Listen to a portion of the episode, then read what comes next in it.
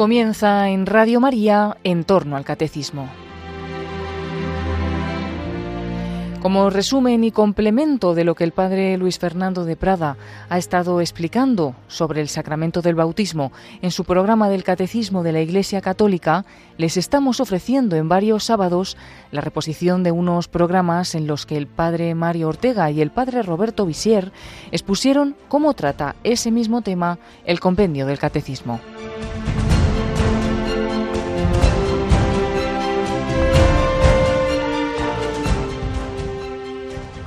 Bienvenidos, queridos oyentes de Radio María, les habla el padre Roberto Visier. Y seguimos hablando del bautismo. Hemos hablado bastante, pero todavía tenemos mucho que profundizar en este primer sacramento de la Iglesia. Hablamos hoy de sujeto, de quién recibe el sacramento y también del ministro, de quién lo administra, aun cuando ya se ha explicado algo en programas anteriores son las preguntas del Catecismo 258, 259 y 260 y los números del Catecismo de la Iglesia Católica del 1250 al 1256. Hoy quisiera que escucháramos de nuevo una cita del libro de los Hechos de los Apóstoles que escuchábamos cuando hablábamos del Espíritu Santo hace ya bastante tiempo, pero que me parece que puede ilustrar también muy bien este tema de la necesidad de recibir el bautismo y de quién recibe el bautismo. Es el libro de los Hechos en el capítulo 10. Al siguiente día entró en Cesarea Pablo. Cornelio los estaba esperando. Había reunido a sus parientes y a los amigos íntimos. Cuando Pedro entraba salió Cornelio a su encuentro y cayó postrado a sus pies. Pedro le levantó diciéndole Levántate que también yo soy un hombre. Y conversando con él entró y encontró a muchos reunidos y les dijo ¿Por qué motivo me habéis enviado a llamar? Cornelio contestó Hace cuatro días a esta misma hora estaba yo haciendo la oración de nona en mi casa, y de pronto se presentó delante de mí un varón con vestidos resplandecientes, y me dijo, Cornelio, tu oración ha sido oída, y se han recordado tus limosnas ante Dios. Envía pues a Joppe y haz llamar a Simón llamado Pedro, que se hospeda en casa de Simón el curtidor junto al mar. Al instante mandé enviados donde ti, y tú has hecho bien en venir. Ahora pues, todos nosotros en la presencia de Dios estamos dispuestos para escuchar todo lo que te ha sido ordenado por el Señor. Entonces Pedro tomó la palabra y dijo, Verdaderamente comprendo que Dios no hace acepción de personas, sino que en cualquier nación el que le teme y practica la justicia le es grato. Él ha enviado su palabra a los hijos de Israel, anunciándoles la buena nueva de la paz, por medio de Jesucristo que es el Señor de todos. Vosotros sabéis lo sucedido en toda Judea, comenzando por Galilea, después que Juan predicó el bautismo como Dios a Jesús de Nazaret le ungió con el Espíritu Santo y con poder, y cómo él pasó haciendo el bien y curando a todos los oprimidos por el diablo, porque Dios estaba con él.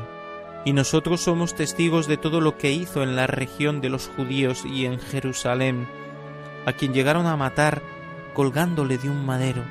A este Dios le resucitó al tercer día y nos mandó que predicásemos al pueblo y que diésemos testimonio de que Él está constituido por Dios juez de vivos y muertos.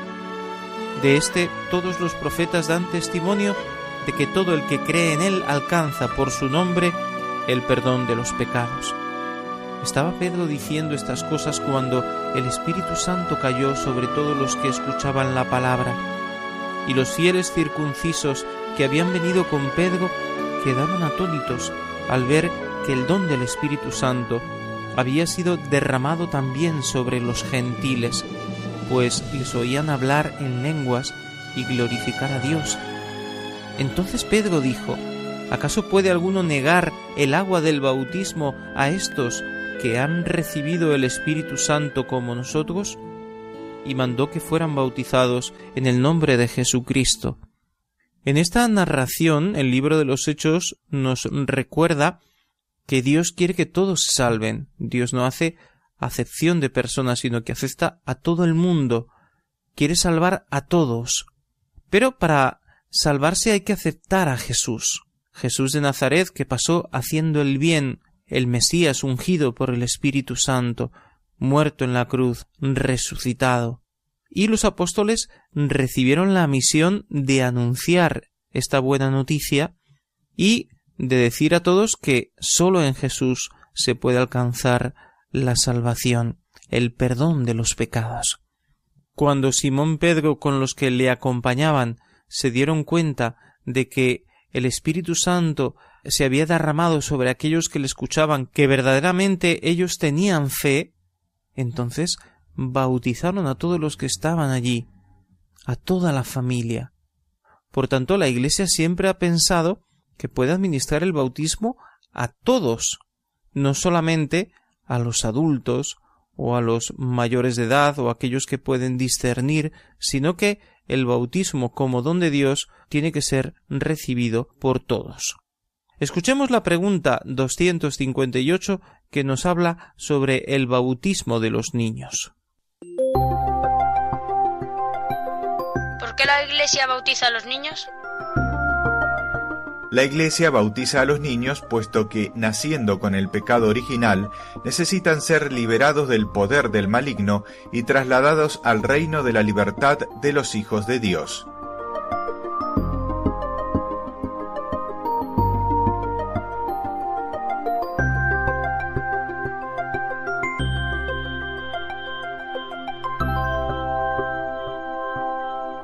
Antes de nada conviene aclarar que la salvación es un don de Dios.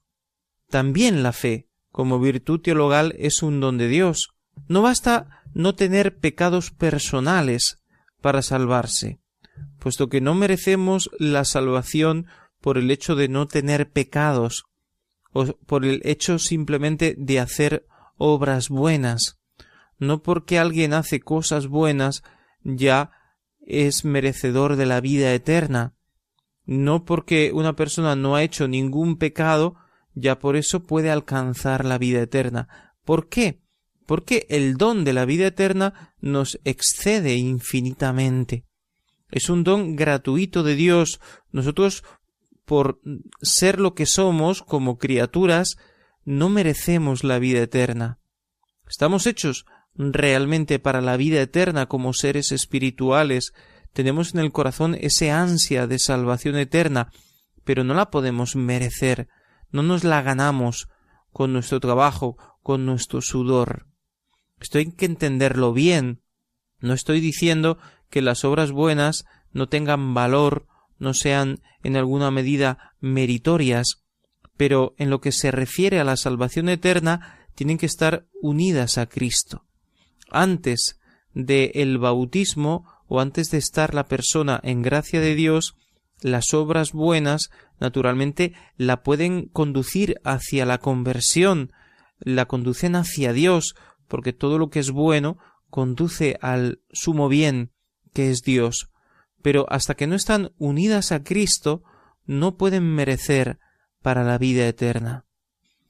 Dios actúa incluso más allá de los confines de la Iglesia y más allá de los sacramentos, pero el camino ordinario de la salvación son los sacramentos, es el bautismo, los demás sacramentos, y solamente aquel que está unido a Cristo, a la redención, puede alcanzar la salvación eterna. Es un don, no nos salvamos nosotros, es Dios que nos salva y nosotros nos dejamos salvar los niños recién nacidos, el ser humano desde su concepción en el seno de la madre está manchado con el pecado original, como ya explicamos cuando hablábamos del pecado original. Y por tanto, tiene que ser purificado, tiene que ser liberado de ese peso.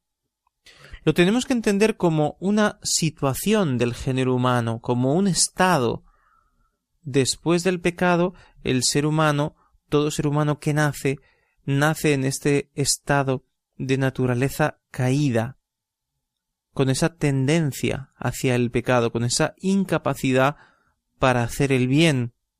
Es la explicación que la Biblia da al problema misterioso, impresionante del mal en el mundo. Si Dios no hizo al hombre malo, ¿por qué el hombre es capaz de tanta maldad? Porque el hombre voluntariamente se apartó del sumo bien que es Dios y aprendió a hacer el mal. Ese es el sentido del símbolo del árbol del conocimiento del bien y del mal. El hombre, comiendo de aquel árbol simbólico, aprendió a hacer el mal, desobedeciendo a Dios, aprendió a vivir en la desobediencia. Y por eso existe esta inclinación al pecado, este estado de naturaleza manchada por el pecado original. Y por eso la Iglesia tiene conciencia de que todos los que nacen así, con esta inclinación, con este alejamiento de Dios, con esta imposibilidad para salvarse, deben ser lavados, regenerados, porque ese niño es como un pagano inclinado a vivir como tal si no es educado y si no es fortalecido con la gracia de Dios. Y esta gracia de Dios la puede recibir en ese momento, porque el bautismo perdona el pecado original, nos hace hijos de Dios y nos da la herencia de la vida eterna. ¿Por qué esperar? Si yo soy creyente, puedo privar a mi hijo de esos bienes y dejarlo con todos esos males que hemos expuesto. El sacramento se recibe con fruto con tal de que no haya oposición al sacramento. Aunque sea un niño que todavía no tiene esa conciencia de sí mismo, sin embargo, como no opone resistencia, recibe la gracia como semilla que está llamada a crecer. Sin embargo, el que no bautiza a sus hijos ya está eligiendo para ellos esa vida pagana. No es que yo dejo que mi hijo crezca sin el bautismo porque tiene que ser él el que decida. Naturalmente, él al final decidirá si vivir su vida cristiana o no vivirla, pero el hecho de no bautizarlo es ya sembrar en él, por ausencia, ¿no? de, de la gracia de Dios, esa inclinación al mal, y por tanto es llevar a mi hijo hacia el paganismo, hacia una vida sin Dios, es una opción por la ausencia de Dios. No existe esa opción inocua, imparcial. No, es que yo no le digo que se aleje de Dios, simplemente le dejo elegir. Pero cuando tú privas a tu hijo de una educación cristiana y de los sacramentos, ya le estás diciendo vive sin Dios, puesto que tú lo has hecho crecer sin Dios.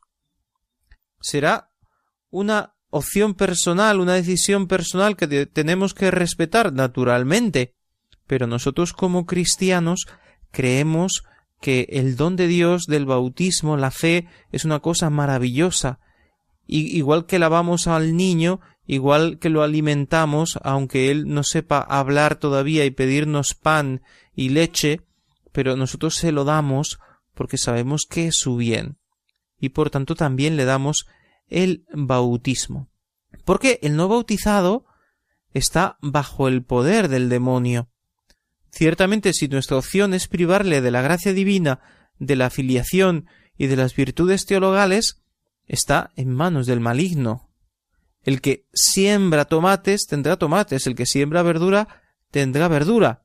Si no se siembra nada en un campo, aquello que habrá serán cardos, porque yo no he sembrado nada bueno, y lo que de en sí mismo sale son pues malas hierbas, porque existe esa tendencia al mal, y por tanto cuando yo no oriento a una persona hacia el bien y no le concedo la posibilidad de tener la gracia de Dios para vencer el mal, al final lo que reina en esa persona normalmente es el mal. Porque el ser humano necesita ser educado, guiado. La libertad total sin condicionamientos no existe, siempre estamos condicionados de un modo o de otro. Y esta tendencia actual de no orientar a los niños, de dejarlos libres, al final no es dejarlos libres, como si ellos tuvieran que elegir entre el bien y el mal sin ningún tipo de influencia exterior, ¿no? en esta crisis educativa en la que en casa no se aprende nada, no se reciben orientaciones apenas, en la escuela tampoco, me refiero orientaciones de vida, sino que se enseña matemáticas y física y informática, pero no se orienta a los niños, al final los niños cómo crecen. En el mal aprenden el vicio inmediatamente porque no se les ha enseñado a vencerse a sí mismos y porque no reciben la ayuda omnipotente de Dios porque les cerramos la puerta de la gracia de Dios al negarles los sacramentos, el bautismo y la primera comunión, el sacramento de la confesión, que es una verdadera escuela de santificación también para los niños. El mito del buen salvaje de Rousseau, que decía que el hombre que crece eh, sin la influencia de la sociedad en sí mismo crece bueno, no es así, el hombre es inclinado al mal. Los que viven en la ciudad tienen muchos peligros para convertirse en personas malas, pero también los que viven en la selva pueden caer en la violencia, en las luchas entre tribus, en el odio, en tantos desórdenes. Naturalmente, el que vive en la selva tendrá ventajas con respecto al que vive en la ciudad porque no tiene peligros que hay en la ciudad de corrupción. Pero también en, en la selva es un ser humano inclinado al mal. Tenemos el ejemplo de los santos. Grandes santos fueron bautizados en la más tierna infancia, educados en la fe, por lo que alcanzaron una gran santidad en poco tiempo. Podemos recordar a San Luis Gonzaga, a Santo Domingo Sabio o a Santa Teresa del Niño Jesús. Los tres murieron muy jóvenes y alcanzando una gran santidad de vida, porque la gracia de Dios que recibieron el bautismo y la buena educación religiosa recibida en casa o también en la escuela como Santo Domingo Sabio en la escuela de Don Bosco los condujo a una santidad muy muy prematura, muy precoz. El niño no bautizado, en cambio, como tendencia será poco religioso o antirreligioso, puede incluso morirse en bautismo en cualquier momento, y por tanto su salvación es insegura. Es decir, yo dejo a mi niño sin bautizar porque quiero que él decida cuando sea mayor. ¿Y si muere mañana? ¿Qué será de él? ¿Quién te ha dicho a ti que vivirá cincuenta años, o que vivirá veinte, o que vivirá quince, si no lo sabemos?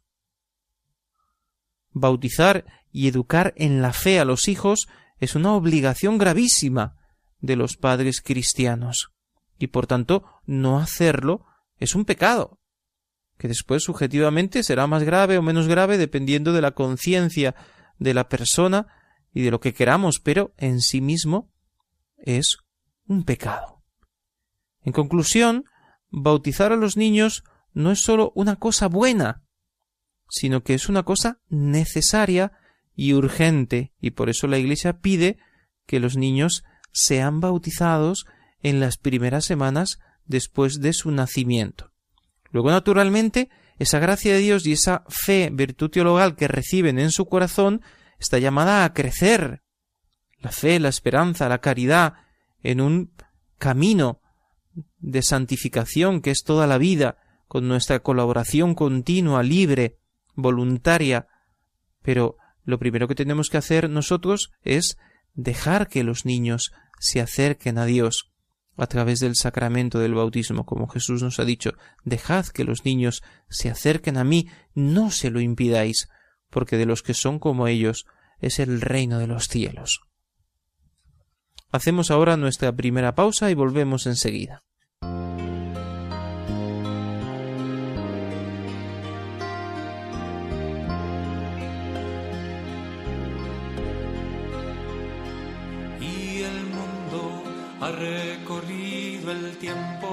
Los surcos milenarios tejieron la memoria.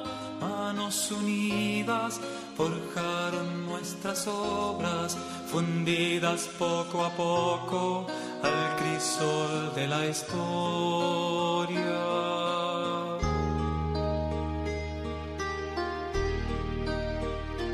Nuestros sueños de luz se revistieron, surgiendo lo infinito del fondo de lo humano. Aurora nueva, despierta tú la tierra, la noche es solo un sueño, la vida siempre invita tus penas de callar.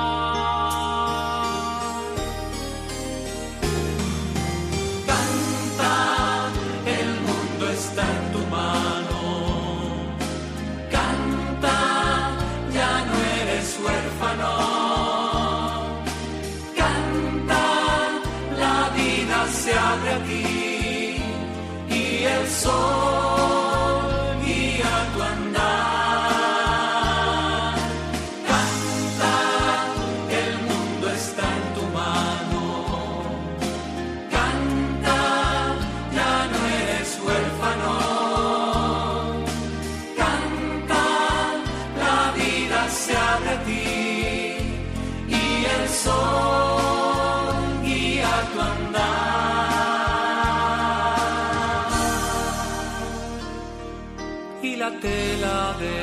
historia el cielo ya pintó.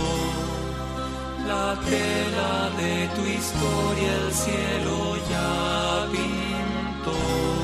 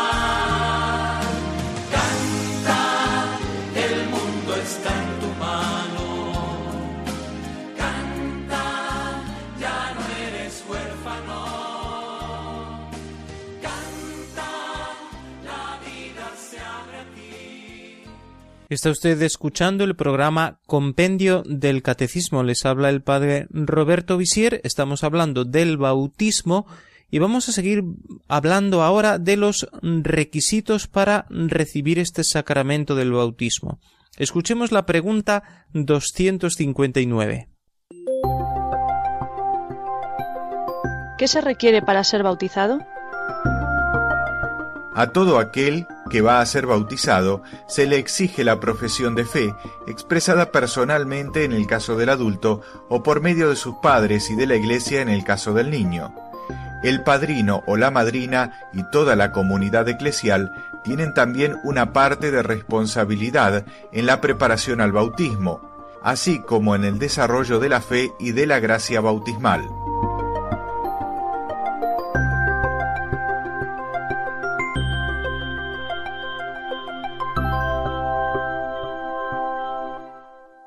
El que ha sido bautizado de pequeño cuando acababa de nacer, luego, a lo largo de su vida, tendrá que renovar continuamente ese acto de fe que hicieron en su nombre los padres y padrinos.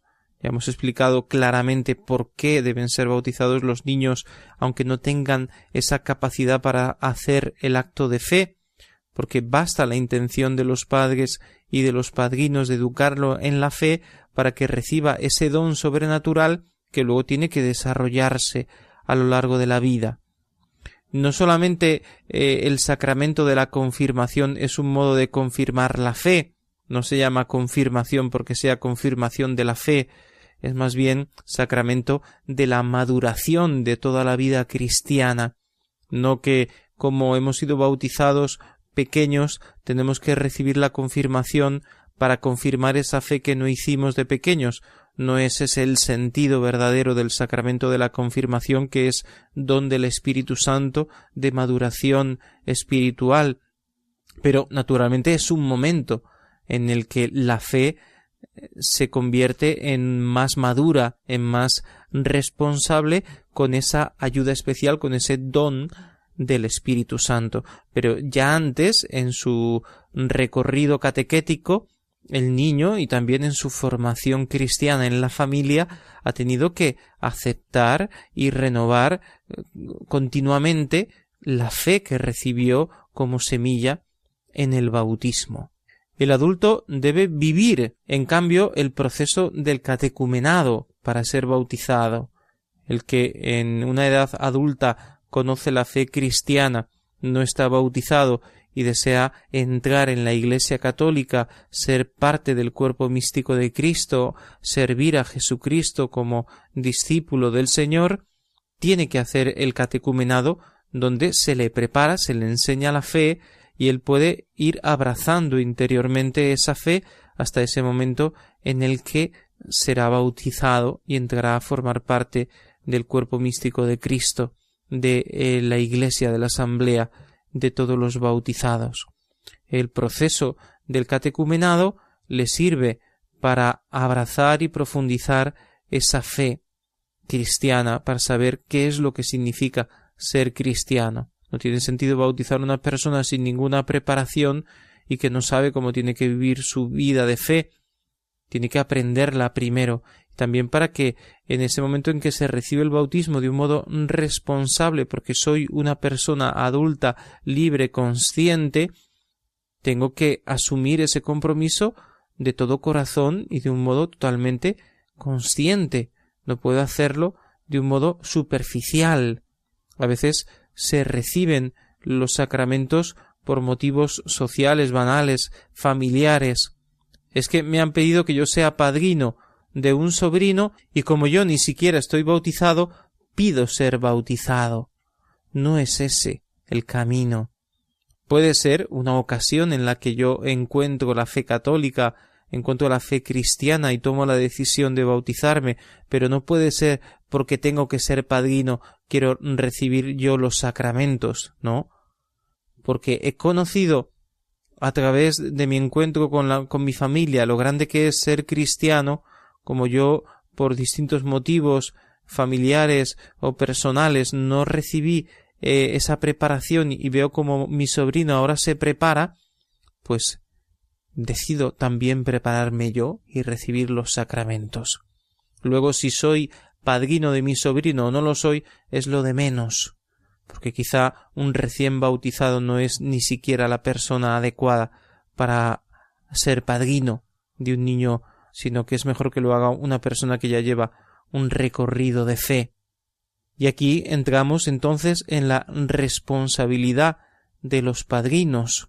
Es urgente recuperar su papel y su importancia en el sacramento del bautismo, porque ellos tienen que acompañar en la fe al ahijado, ser ejemplo, ser un referente religioso y moral, por tanto, tenemos que escapar de esa costumbre de hacer padrinos de nuestros hijos a parientes cercanos simplemente porque son parientes.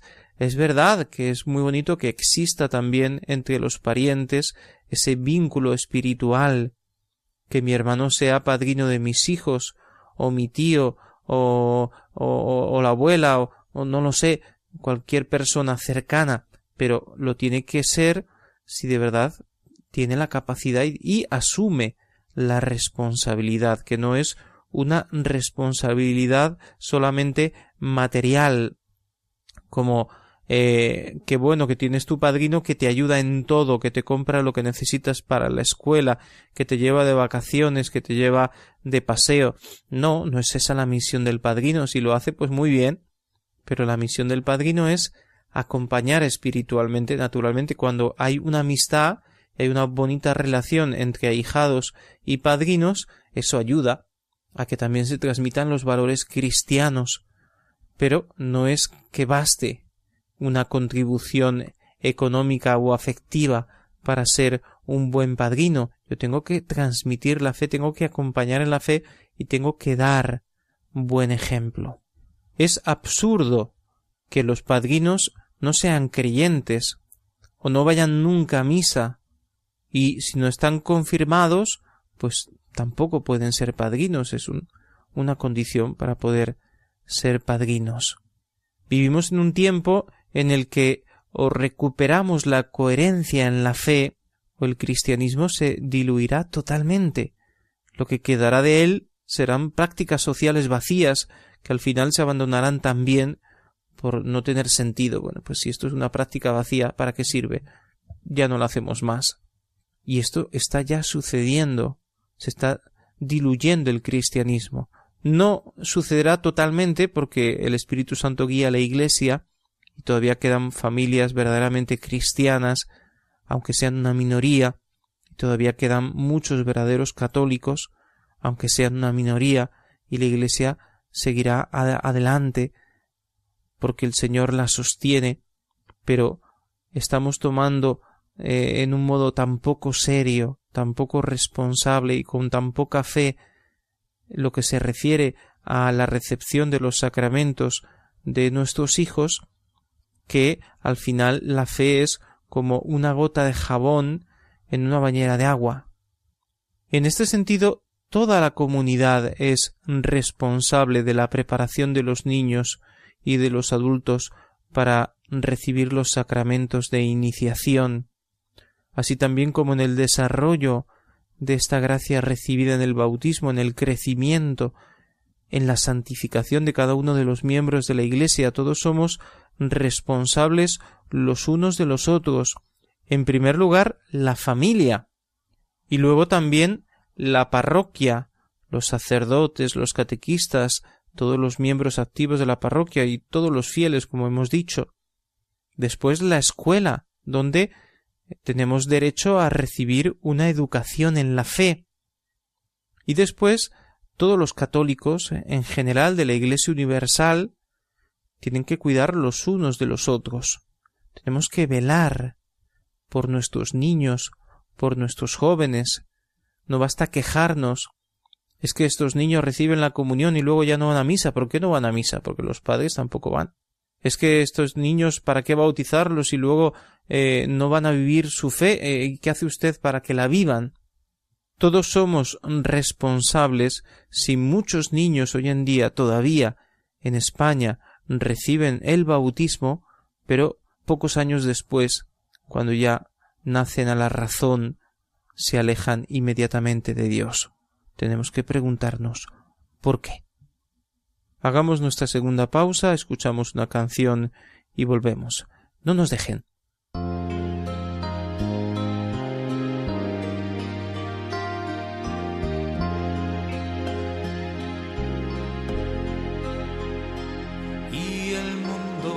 ha recorrido el tiempo, los surcos milenarios tejieron la memoria, unidas forjaron nuestras obras, fundidas poco a poco al crisol de la historia.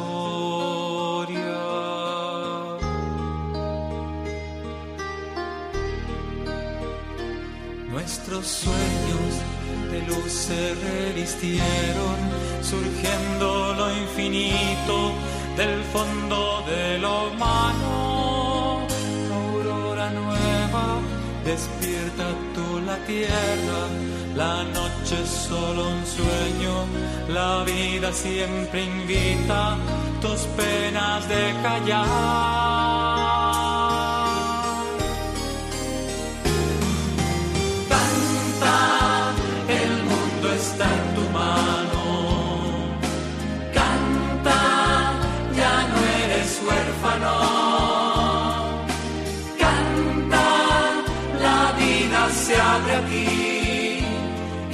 Sol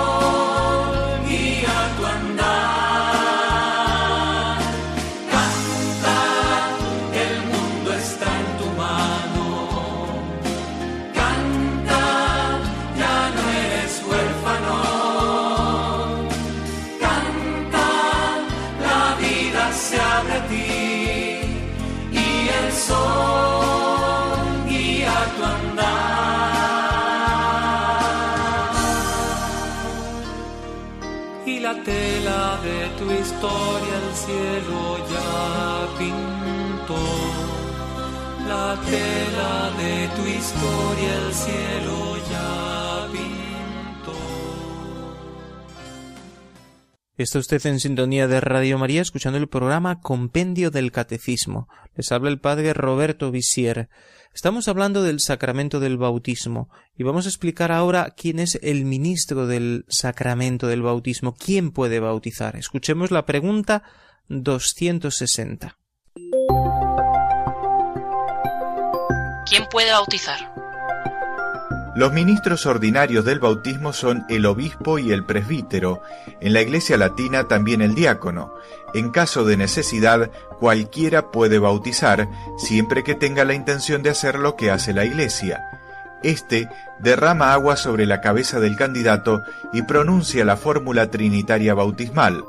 Yo te bautizo en el nombre del Padre y del Hijo y del Espíritu Santo.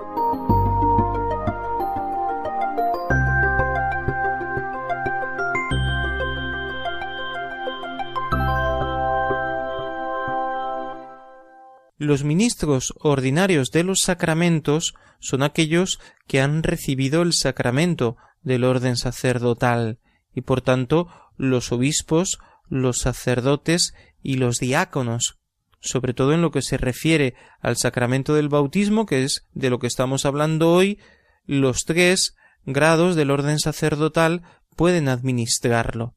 El diácono, el presbítero y el obispo, son ministros ordinarios del sacramento del bautismo. Por tanto, tenemos que ir a la Iglesia a solicitar el sacramento del bautismo para que sea administrado allí por el sacerdote o por el diácono. Normalmente hoy en día se bautiza en las parroquias, que es donde hay pila bautismal y donde están los libros, donde quedan registrados los que se bautizan y donde también quedará registrado cada uno de los sacramentos que esta persona recibe, los que marcan carácter, el sacramento de la confirmación, el sacramento del orden y también el sacramento del matrimonio, aunque este no imprima carácter, pero también se registra en, en el libro del bautismo todos esos sacramentos, aunque también hay registros de otros sacramentos. Por tanto, es muy importante que los niños bautizados queden inscritos, bien inscritos en los libros del bautismo, porque es un modo de confirmar que un niño ha sido bautizado. Sin este registro, pues es difícil de saber. Preguntaban el otro día que cómo se puede saber si un niño adoptado está bautizado. Pues habría que buscar la iglesia eh, donde ha vivido, en la zona donde ha vivido, en la parroquia de la zona donde ha vivido, y, mirar en los libros del bautismo, a ver si está verdaderamente bautizado, si también la iglesia ha sido eh, arrasada por la catástrofe o o se han quemado o han desaparecido los libros, entonces no se puede saber con certeza. Por eso es muy importante que los libros estén bien hechos y, y, bien custodiados para que se conserve eh, ese registro de los bautizos realizados. Así que decíamos que tenemos que acudir a la iglesia, solicitar el bautismo con tiempo, eh, acudir a las charlas de preparación para los padres, para los padrinos, aprovechar para tener ese contacto con la parroquia si no lo tenemos ya, y prepararnos bien, porque también para los padres y padrinos la recepción del sacramento del bautismo de nuestros hijos, ahijados, familiares, es un motivo para reafirmar nuestra fe, para crecer, para conocerla mejor. No tenemos que ser nunca perezosos en esto de participar en las charlas de preparación para los sacramentos, sean largas o cortas, muchas o pocas.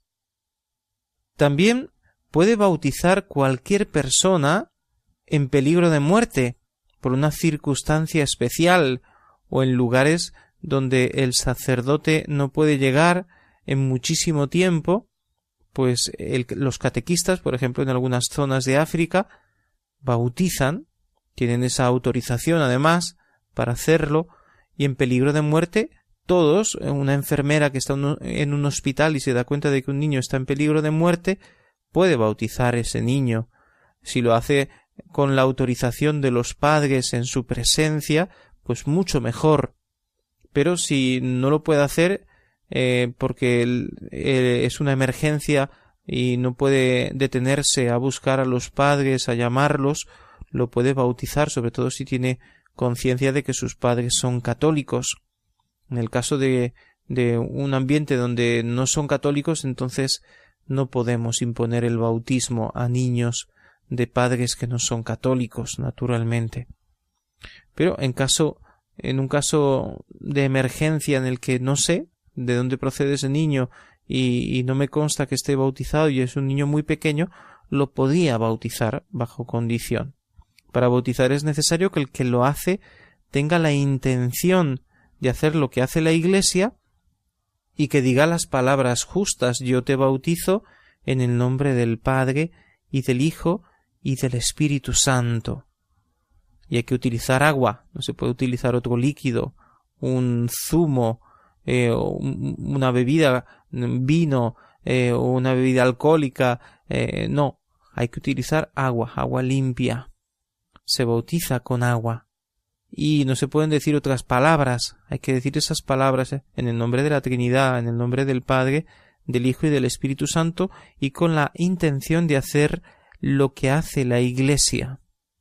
Porque tenemos que recordar que no todos los bautismos son válidos. Porque si no se hace con agua, no es válido. Si no se dicen las palabras correctas, no es válido. Si no se tiene la intención de hacer lo que hace la Iglesia, no es válido. Si yo tengo otra concepción del bautismo distinta de la que tiene la Iglesia católica, y la distinción, la diferencia entre lo que yo pienso y lo que piensa la Iglesia católica es esencial, es una cosa eh, que verdaderamente hace distinto lo que yo quiero hacer de lo que hace la Iglesia, entonces ese bautismo no es válido.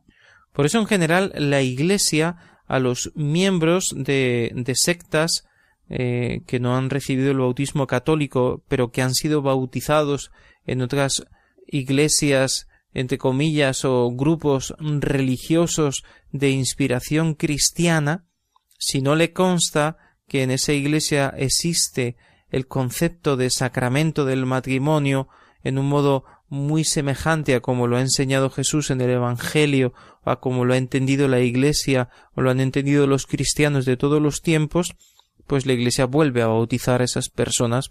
Eh, normalmente, pues hay unos criterios. Se sabe que estas determinadas iglesias no tienen el bautismo eh, verdadero, sino que tienen una concepción muy distinta del bautismo y no se admite ese bautismo, mientras que otras sí conservan lo esencial del bautismo eh, en su intención y en, el rito, y por tanto su bautismo es aceptado. Las iglesias protestantes, la iglesia ortodoxa, eh, se acepta su bautismo, mientras que de algunas sectas que no se pueden considerar ni siquiera iglesias porque son grupos religiosos, a veces fundamentalistas, que no tienen clara la, fe cristiana o, no, no tienen ni idea de lo que significan los sacramentos, pues su bautismo no puede ser aceptado. Nos despedimos escuchando, como estamos haciendo con frecuencia en estos días, el Concilio Vaticano II, la Constitución sobre la Sagrada Liturgia, Sacrosantum Concilium. Son los números del 64 al 68 que hablan del sacramento del bautismo y dicen así. Restaurese el catecumenado de adultos, dividido en distintas etapas, cuya práctica dependerá del juicio del ordinario del lugar. De esta manera, el tiempo del catecumenado establecido para la conveniente instrucción podrá ser santificado con los sagrados ritos que se celebrarán en tiempos sucesivos. En las misiones, además de los elementos de iniciación contenidos en la tradición cristiana, pueden admitirse también aquellos que se encuentran en uso en cada pueblo, en cuanto puedan acomodarse al rito cristiano.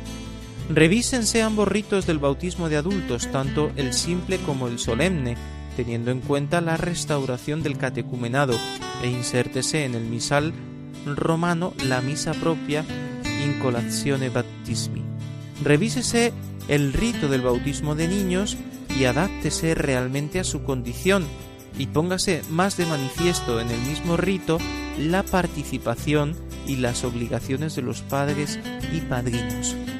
Para los casos de bautismos numerosos, en el rito bautismal deben figurar las adaptaciones necesarias que se emplearán a juicio del ordinario del lugar. Redáctese también un rito más breve que pueda ser usado principalmente en las misiones por los catequistas y en general en peligro de muerte por los fieles cuando falta un sacerdote o un diácono.